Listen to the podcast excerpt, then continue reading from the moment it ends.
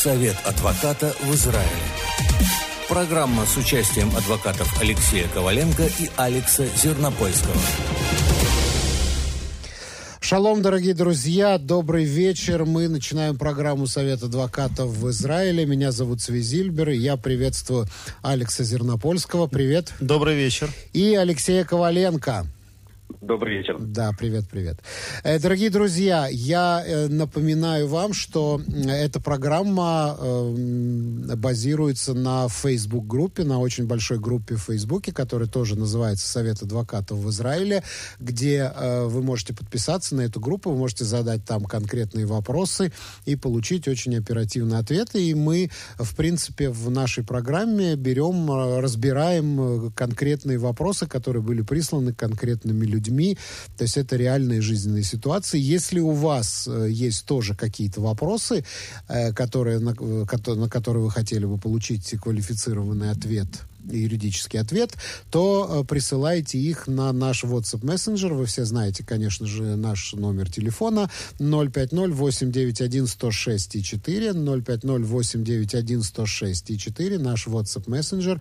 Э, присылайте ваши вопросы, будем по мере возможности на них от, э, отвечать. Но давайте начнем с того, что у нас в стране вступили самые разные правила карантинные в силу, и э, на самом деле народ не очень понимает, что с этими правилами делает. Вот, Алексей, давай начнем с тебя.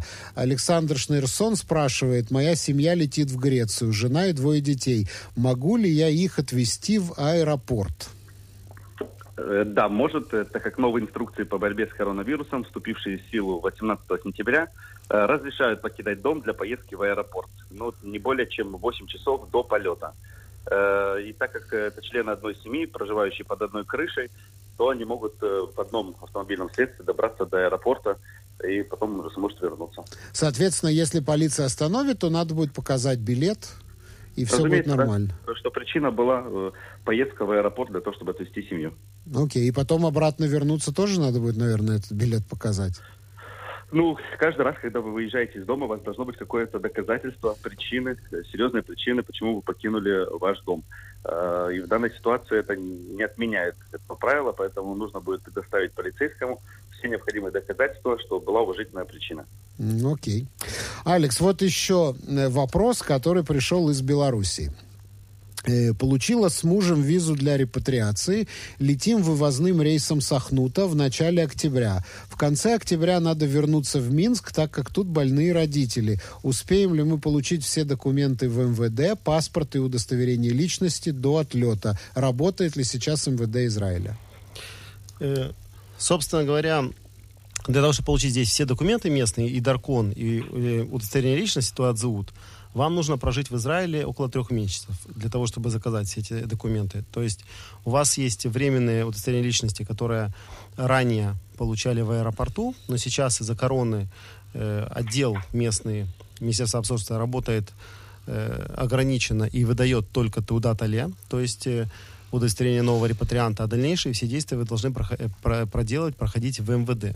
Для того, чтобы более ускоренно пройти этот процесс, вам необходимо обратиться как правило, к адвокату, который занимается вопросами иммиграции и репатриации, для того, чтобы в ускоренном порядке все это получить и обосновать э, ваше обращение и э, аргументировать, почему все-таки вам нужно в ускоренном порядке все это сделать.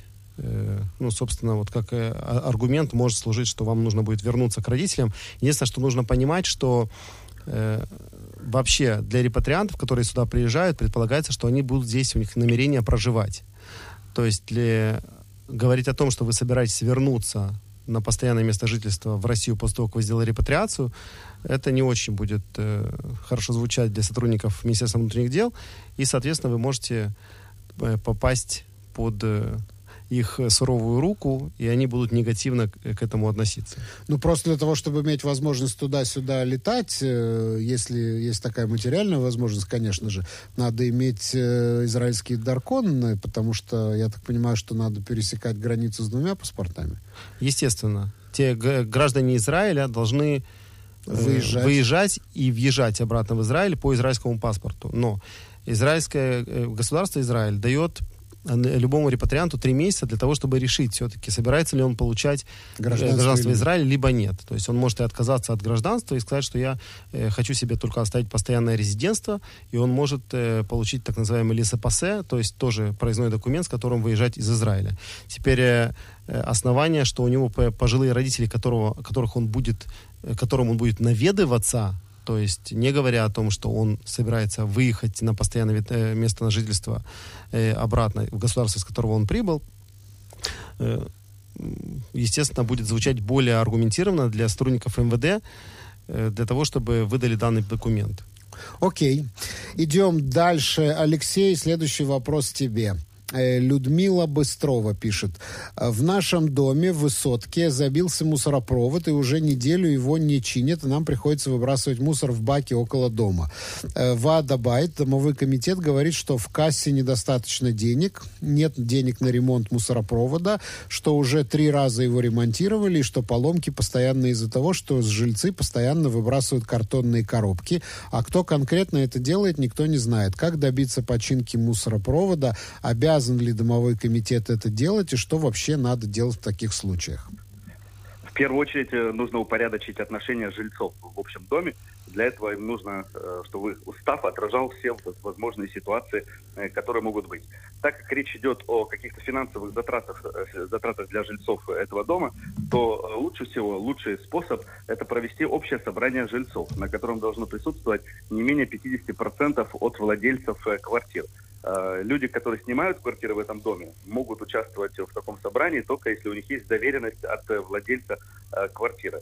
На таком собрании люди могут э, выбрать э, как управдома, э, так и какие-то дополнительные расходы провести в, бюджет этого общего дома.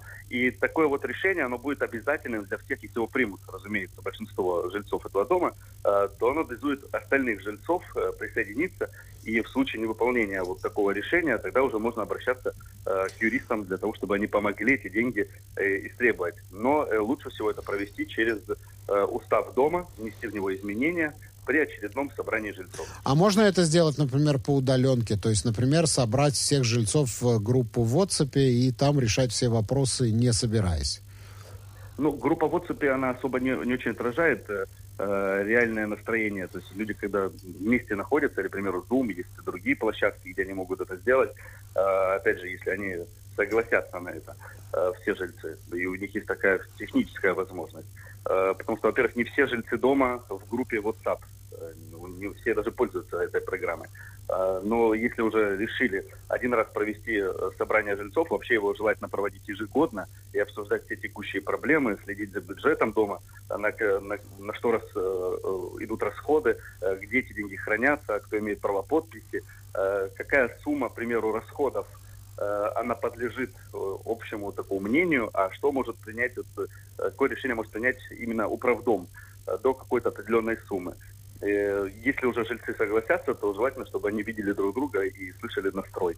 Потому что очень часто э, у каждого свое мнение. То есть, если бы можно было провести голосование, это было бы идеально. Потому что в Израиле, когда собираются жильцы дома для э, принятия какого-то решения, это нужно снимать на видео.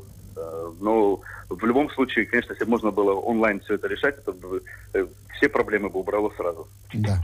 Спасибо. Идем дальше. Алекс, э, вопрос. Да, кстати, по поводу WhatsApp мессенджера я хочу напомнить, что у нас тоже работает WhatsApp мессенджер 050-891-106-4, по которому можно задавать вопросы. И мы, кстати, получили вопрос от нашей слушательницы Вероники. Э, Меня отправили в халат на три недели, пишет она. Алекс, тебе вопрос.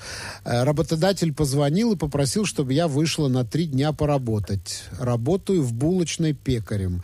Э, В таком случае я боюсь, что мне не заплатит битох Леуми. Могу ли я отказаться? Что будет, если я соглашусь? Вот такой вопрос. Ну, э, в первую очередь понятно, что она, выходя на три недели, она имеет право рассчитывать, что на три недели не будет выходить на работу. И, собственно, от Вероники зависит, выйдет ли она на эти три дня на работу, либо нет.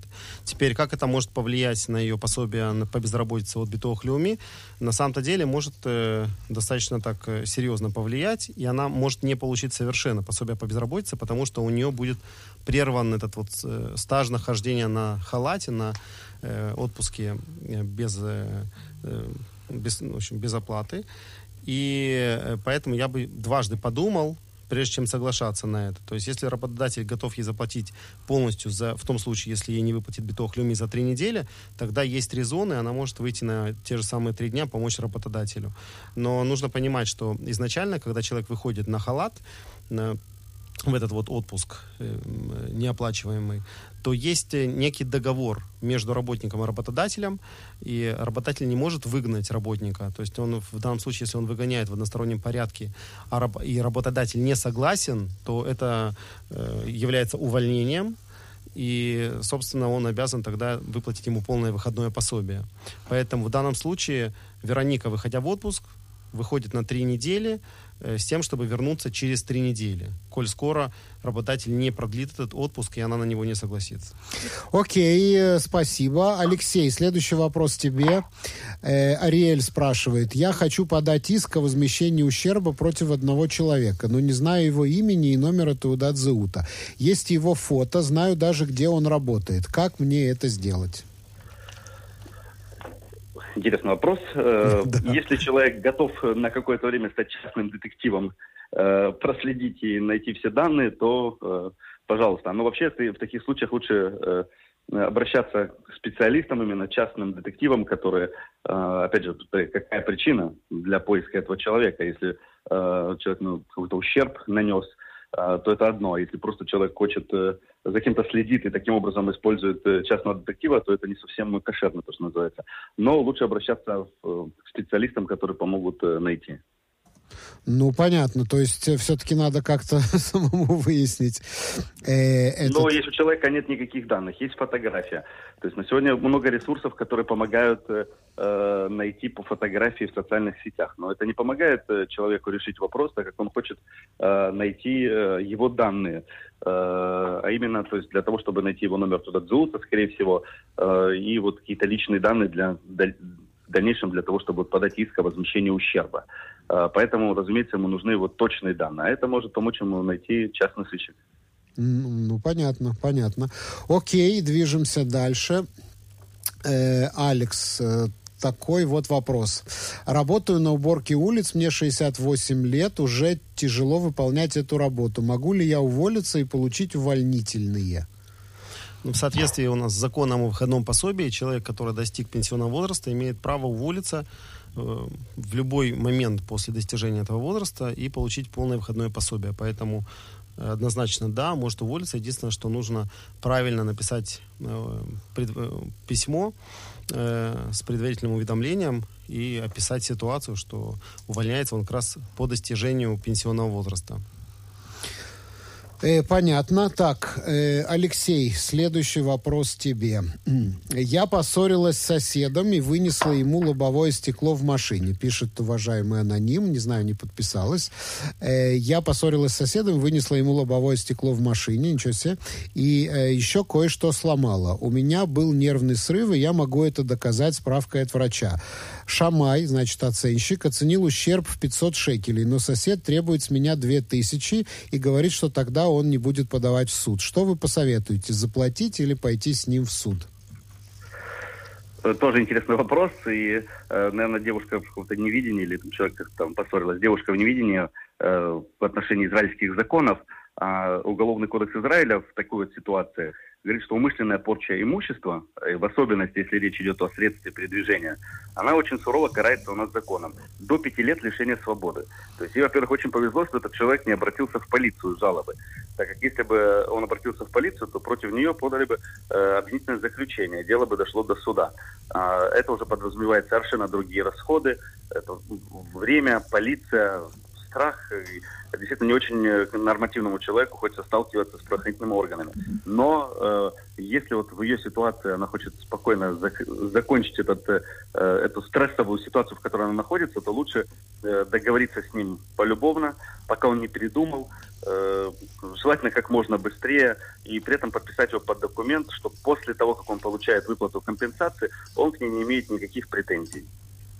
Окей. Э, Алекс, э, я думаю, что мы еще на один вопрос успеем ответить, прежде чем э, выйдем на рекламу. Этот вопрос пришел от нашего слушателя Евгения. Значит, вопрос такой. Э, до сентября 2019 года отработал на заводе три года. При увольнении имел право на автолу, на пособие по безработице.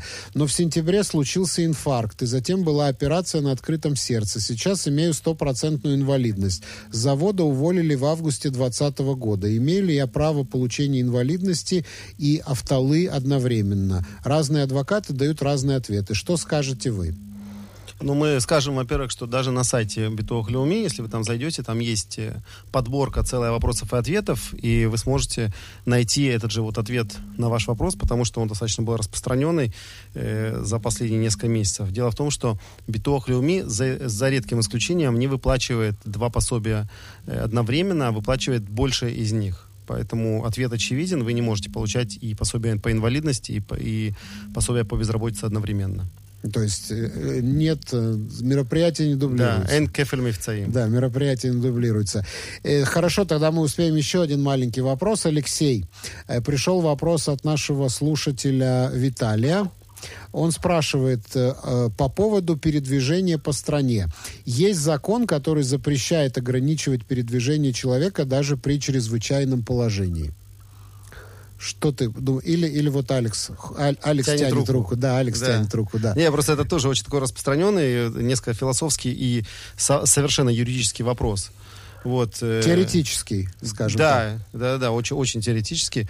И на самом деле он даже более практический, чем теоретический. Дело в том, что у нас э, действует такой вот закон о чести и достоинстве. То есть, видимо, как раз человек ссылается именно э, и апеллирует именно к этому закону, который у нас и э, Э, полностью защищает наши гражданские права, гражданские и конституционные, потому что это фундаментальный закон, он э, должен быть в дальнейшем, как вот есть такая у нас вода Тарари, это комиссия Арари, которая э, уже, наверное, лет 65 назад была собрана для того, чтобы решить все-таки, каким образом будет принята Конституция, и было решено, что будут созданы некие такие фундаментальные законы, на основании которых в дальнейшем будет э, создана Конституция. До сих пор мы знаем, что Израиль, он э, страна не конституционная, Конституции у нас нет, но и до сих пор работают несколько комиссий, таких вот, при, и в том числе при Кнессете, которые этим вопросом занимаются, и мы, в том числе наш офис Коваленко-Зернопольский, э, кое-какое участие в этом принимает.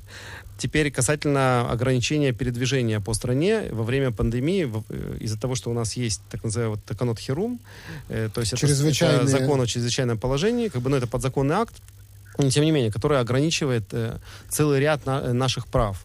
Э, у нас в законе о чести и достоинстве есть несколько таких вот параграфов, которые, э, в которых прописано, каким образом можно ограничить наши права. Так вот, там написано, что если будет э, такой закон, который Э, то есть там есть целый ряд обусла- обуславливаний различных, что этот закон должен, э, должен быть для достижения достойных целей и э, ограничивать наши права тоже э, пропорционально, то есть они там абсолютно лишают нас права. Нарушение то прав случае... человека тоже должно быть пропорционально опасности. Да, то есть в таком случае этот закон, он имеет э, право ограничивать наши права.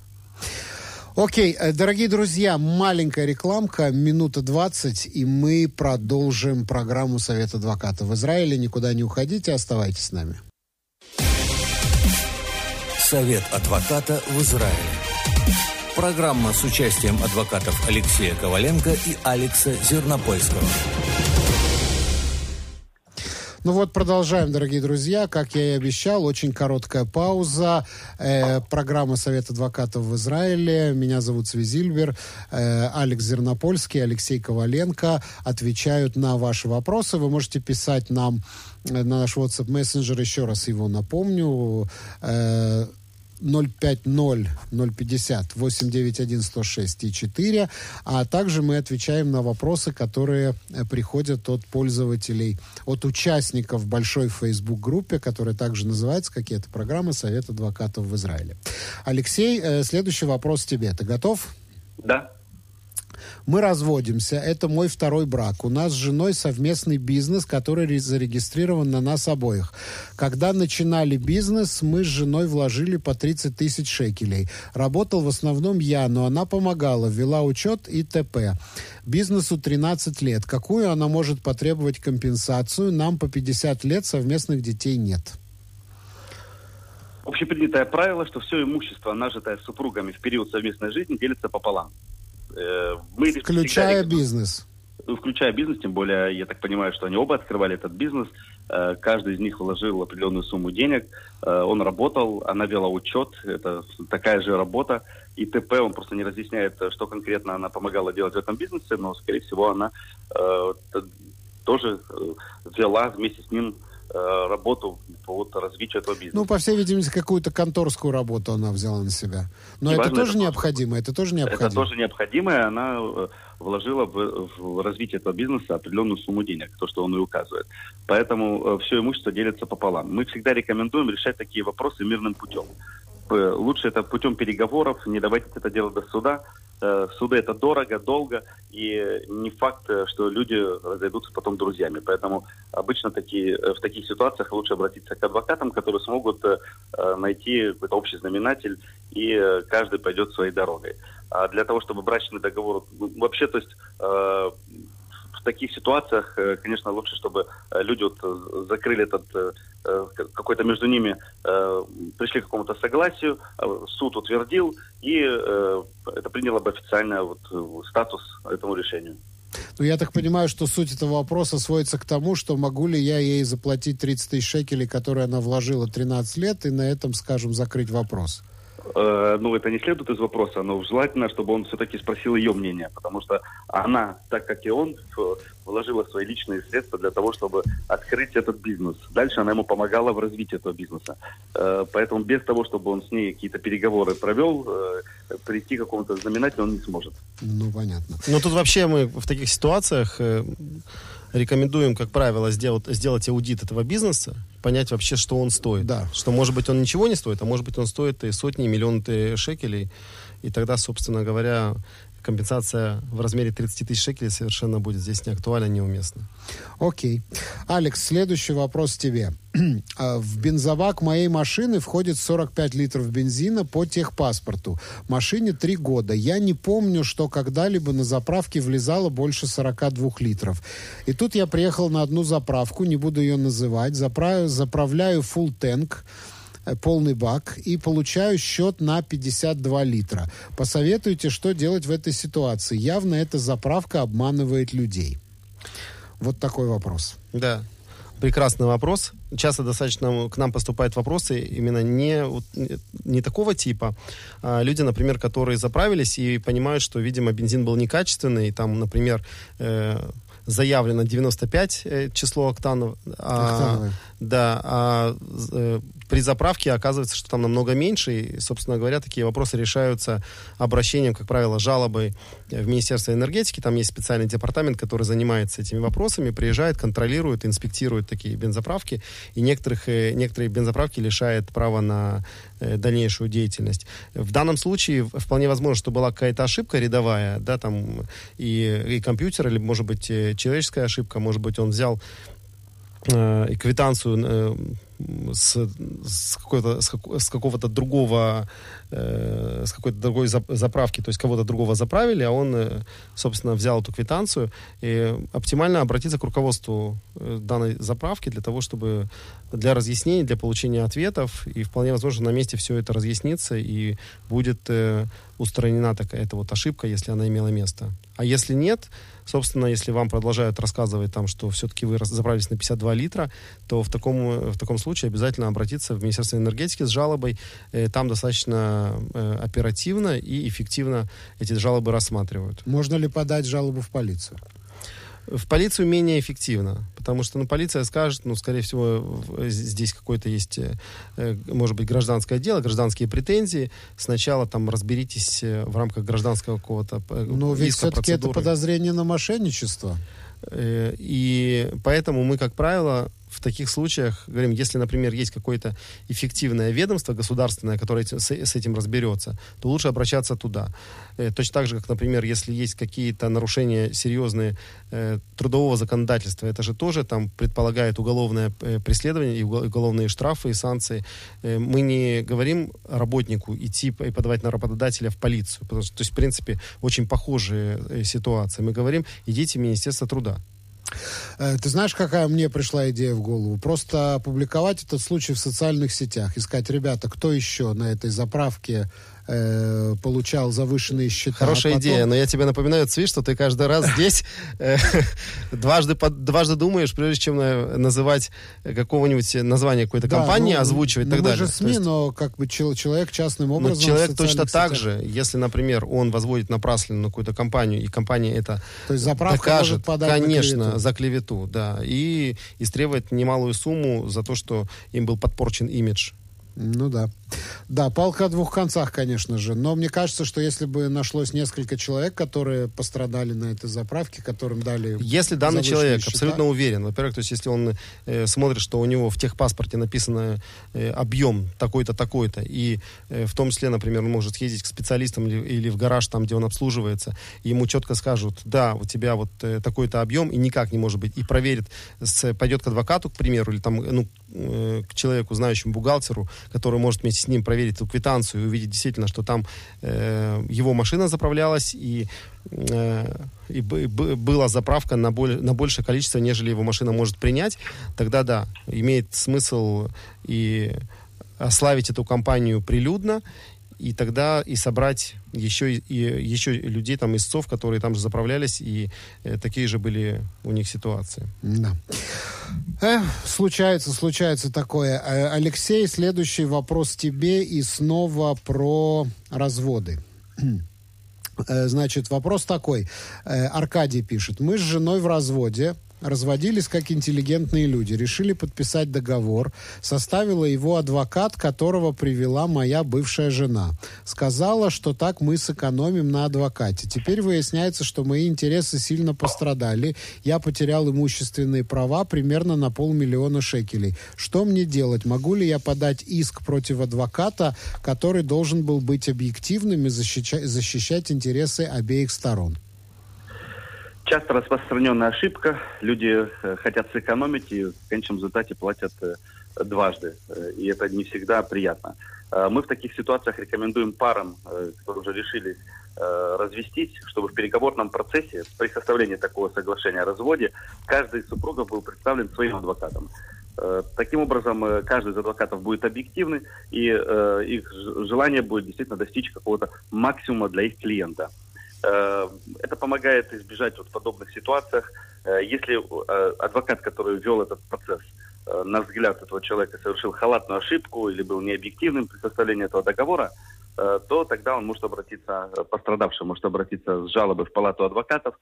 Если они найдут поведение адвоката нарушение и будет вынесено какое-то решение, то можно будет подать имущественный иск против этого адвоката. Окей, окей, понятно. Но я не знаю, в принципе, наверное, можно сэкономить, когда ты покупаешь квартиру, да, взять одного адвоката, продавца и подписать с ним договор, но будет ли он э, защищать твои интересы, я не знаю. Ну, сколько можно сэкономить, тем более, что сделка такая огромная. Наверное, если э, при разделе имущества стояли такие большие имущественные интересы на кону, то, наверное, имел смысл взять своего адвоката, а не доверяться какому-то адвокату, которого привела бывшая жена. Я думаю, что ну, я даже не знаю, как к этому относиться. То есть я пытаюсь себя поставить на его место, пытаюсь поставить себя в эту ситуацию. Я бы, наверное, все-таки привел своего адвоката, а не доверялся чьему-то адвокату. Адвокат не обязан же быть объективным при, в, таких, в такой ситуации? Он обязан быть объективным, но это очень сложно, когда к нему обращается, э, допустим, жена, и говорит, я хочу развестись со своим мужем и хочу, чтобы вы представляли э, нас вот, э, при составлении этого соглашения.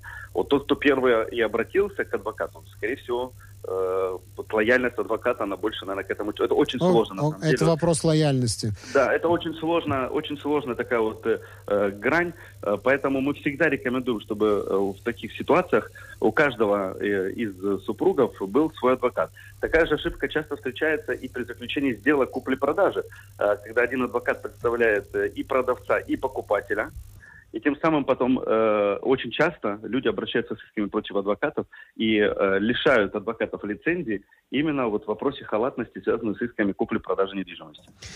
Да, спасибо. Алекс, вот пришла нам еще такая ремарка по поводу вопроса, на который ты уже отвечал. Э, по поводу битох Леум, Леуми. Вроде бы была поправка. В данный момент будут платить и автолу, и пособие по безработице, и инвалидность на период пандемии. Э, я видел на э, сайте Израиль-Инфо. Так, ну, смотрите, еще раз. Э, оптимально, как я и сказал, обратиться вот на сайт Битох Леуми и не смотреть на другие сайты, потому что там наиболее проверенная информация, точная.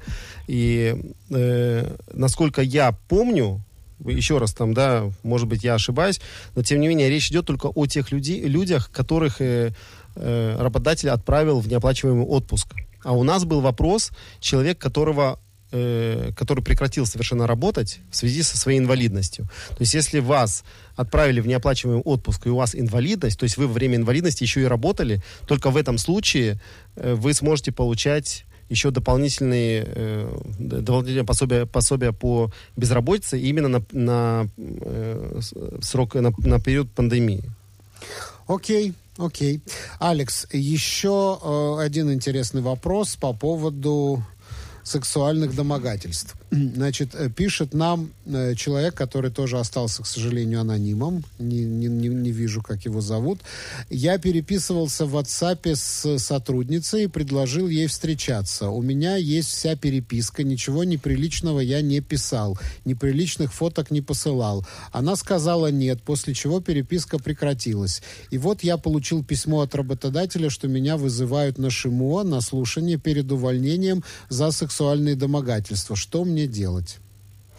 Ну, Такая во- ситуация интересная. Во-первых, вот именно в этих ситуациях мы всегда говорим, то есть однозначно идти к адвокату, даже дважды не думая, потому что э, вообще эти жалобы могут быть, э, оказаться крайне неприятными, к любые вообще жалобы касательно сексуального домо- домогательства э, и, и так далее, так как могут повлечь и гражданскую, и уголовную ответственность. Э, Например, если было, например, домогательство, в том числе ухаживание за человеком, выказывающим нежелание получать знаки сексуального внимания, это может закончиться э, двумя годами тюрьмы и э, э, если, например, подадут тоже против него гражданский иск, это 120 тысяч шекелей без доказательства реального ущерба. То есть к этим ситуациям нужно отнестись крайне серьезно. И в том числе на, на вот на ШИМО, на собеседование, которое будет проводиться до увольнения, обязательно прийти с адвокатом со своим. Ну да, на ШИМО можно приходить со своим адвокатом.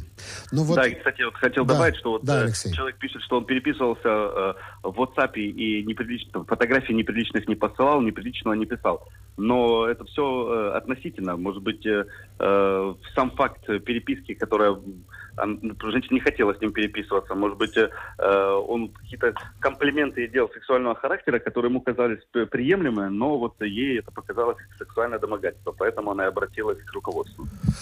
Э, да, но э, я думаю, что здесь надо еще прокомментировать, потому что вот из этого вопроса совершенно непонятно, в каких они были отношениях. Были они в отношениях начальника подчиненный. Вот я думаю, что в этом еще э, секрет. Если бы это были вот такие отношения начальник-подчиненный, то тут по- э, очень сложно было бы ему из этой ситуации выйти, потому что это изначально запрещено иметь отношения на работе, э, если тем более это подчиненные. Э, окей, и я еще хотел спросить, э, Алекс, вот э, сколько я слышал всяких разных историй про сексуальные домогательства, и всегда юристы там или аналитики, которые это все, обозреватели, которые это все комментируют, они говорят, что вот до того момента, пока женщина сказ не сказала нет. Вот как только женщина сказала нет, ты должен отойти, а дальше уже все будет считаться сексуальным домогательством. Вот где грань между ухаживаниями и сексуальным домогательством? Вроде бы, как только она ему сказала нет, он прекратил переписку. Вот, э, Но эта грань очень призрачная. Именно как раз на этом сделал акцент э, в своем дополнении Алексей, сказав, что все это вопрос обстоятельств. То есть та же самая вроде как невинная переписка. Человек говорит, да, что он э, писал, ни, ничего пи, не писал крамольного и никаких э, фотографий таких не, э, двузначных не посылал. Как бы это с его точки зрения субъективный, потому что суд может совершенно по-другому к этому отнестись. И вот э, в, э, в составе этой переписки может найтись состав вот такая вот... Э, э, может быть, э, может найтись состав преступления. То же самое, как вот э, домогательство, и он пишет, что переписка закончилась на том, что девушка сказала нет. Но э, он говорит переписка. Это не какой-то там монолог, то, что он ей писал, писал, писал, а она в конце концов там все это читала долго, а потом обрубила его. Видимо, она ему уже что-то писала. И вполне возможно, что она завуалированно ему уже Намекала, говорила о том, что, что, да, что она не заинтересована вообще получать от него какие-то там, может быть, комплименты и так да. далее. И неизвестно, что он ей предлагал. Да, да. Вот, но как бы на, э, подводя итог, совет идти на ШИМО, на слушание, идти Обязательно. в и, и еще раз, говоря о, гра, э, о грани, где она пролегает, эта штука очень индивидуальная. И на самом деле сегодня вот, совершенно незавидно мужчинам, которые пытаются ухлестывать и э, э, где-то оказывать знаки внимания женщинам. Нужно себя очень хорошо контролировать и понимать, в каких ситуациях это да, актуально и возможно, и в каких ситуациях это может оказаться предосудительным не с точки зрения морали, а с точки зрения закона. Вот э, наш слушатель Алекс комментирует эту ситуацию, пишет, получается, что если мужчина хочет познакомиться с женщиной, то надо идти на встречу с адвокатом. Да, да, кстати, в Скандинавии уже, по-моему, так и происходит, что если... Но точно, точно не рекомендуем вам это делать на рабочем месте. Перед интимной близостью надо получить сначала письменное письменное разрешение. Да, да, да, это то, что происходит, но это цена, которую мы платим за политкорректность, за эмансипацию женщин, за борьбу с сексуальными домогательствами. Алекс, и такой вопрос покупал машину у знакомого, это пишет наш слушатель Андрей. Покупал машину у знакомого, он попросил предоплату на 2000. Потом, когда приехал забирать, оказалось, что до нужной суммы не хватает еще 8 тысяч. Однако машина оказалась неисправной. Я уехал и уже из дому перевел еще 8 тысяч шекелей через аппликацию на имя его жены. Машину так и не смогли исправить. От покупки от отказался. Мой знакомый предоплату и второй перевод не возвращает как подать на него в суд, э, не зная его номер Таудат Заута. Тогда я разобью ответ на, на две части. Первая часть это э, тоже упредить других таких незадачливых покупателей. То есть тут э, получился некий такой совершенно сумбур, насколько я понимаю, э, Он эту машину... покупал квартиру у знакомого. Машину. Машину. Машину, машину, конечно. Квартиру машину, невозможно машину так вот купить не на бумаге. Дал 2000 задаток, потом еще 8 тысяч перевел на счет его жены, а потом увидел, да, что да. машина неисправна, решил То есть ее даже, да, ее даже никто не проверял, не, не было никакого теста э, на технические неисправности, что тоже э, совершенно не рекомендовано. Во-вторых, э, даже когда вы приобретаете вроде как недорогую вещь, э, типа э, автомобиля такого, может быть, не, слишком дорогого, мы не знаем, сколько сто, какая стоимость автомобиля, но там предполагаем, что оно точно стоит больше 10 тысяч шекелей, э, сумму вот этих двух и восьми, и, и, видимо, там он, он стоит еще, там, может быть, еще там 10-15 тысяч, э, как, как предположение. Но суть в том, что оптимально это делать тоже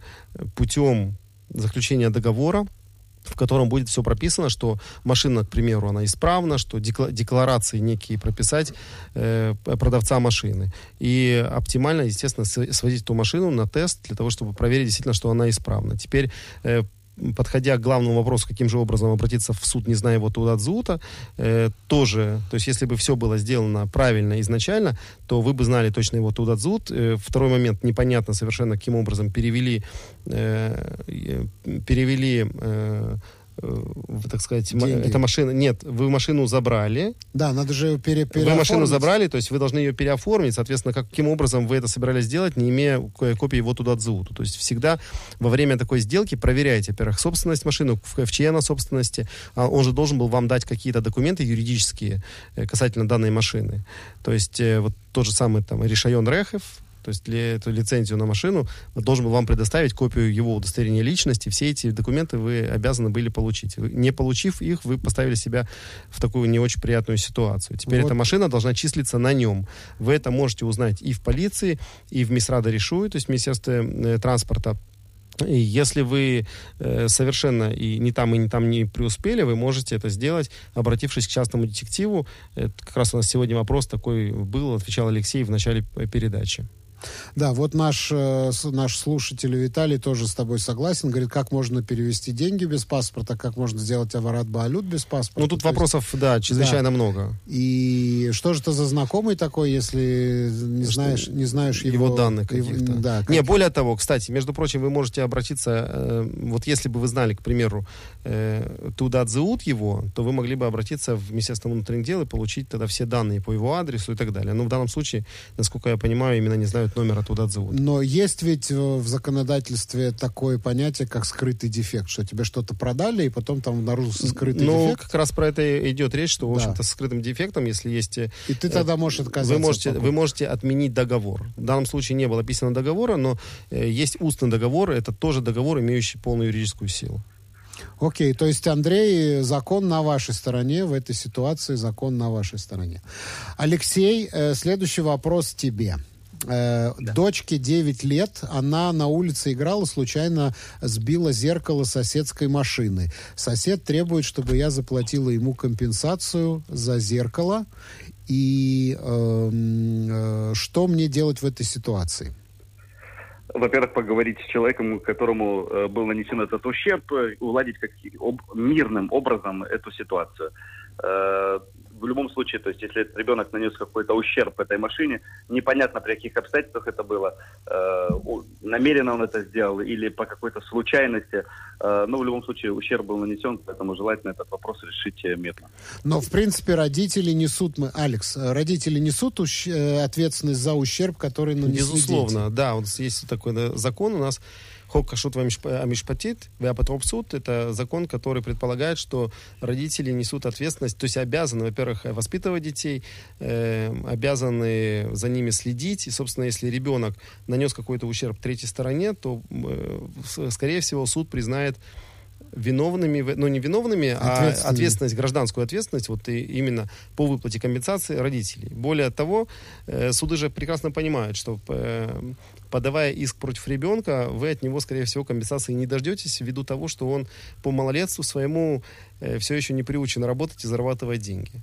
Поэтому как бы и суды, и э, пострадавшая сторона ищут глубокий карман, так называемый, и, соответственно, подается и против ребенка, и против его родителей в качестве его апотропусов. Ну, э, опекунов, да, имеется да. в виду? Да, апотропус это красивое слово, которое обозначает опекуна. Алекс, еще один тебе вопрос. Тоже поступил от нашей слушательницы.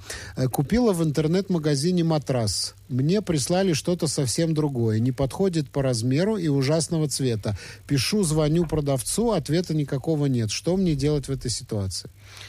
Теряюсь в догадках, что же все-таки прислали. Ну, видимо, матрас просто... Надувной, матрас был надувной. Да, надули. Надувной это такое, как говорится, амбивалентно. Эм, в общем, э, ну что, что можно тут посоветовать? Идти в суд, да, и судиться с этим э, нерадивым продавцом. У нас, кстати, часто такие э, ситуации были. Люди обращаются вот э, в подобных случаях к адвокату, не знают, что делать. Ну, лучше, конечно, в письменном э, виде обратиться к владельцу этого магазина, к этому продавцу и потребовать исправить ситуацию. Если эта ситуация не будет исправлена или он откажется исправлять, то тогда обращаться в суд по мелким искам, ну, в зависимости от стоимости, конечно, э, покупки. Э, обращаются в суд по мелким искам и требуют э, вернуть э, покупку или наоборот чтобы то, что человек заказал, было ему доставлено.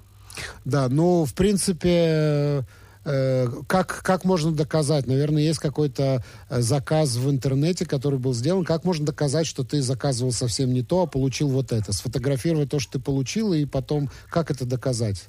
Как это, это, как это принести в суд?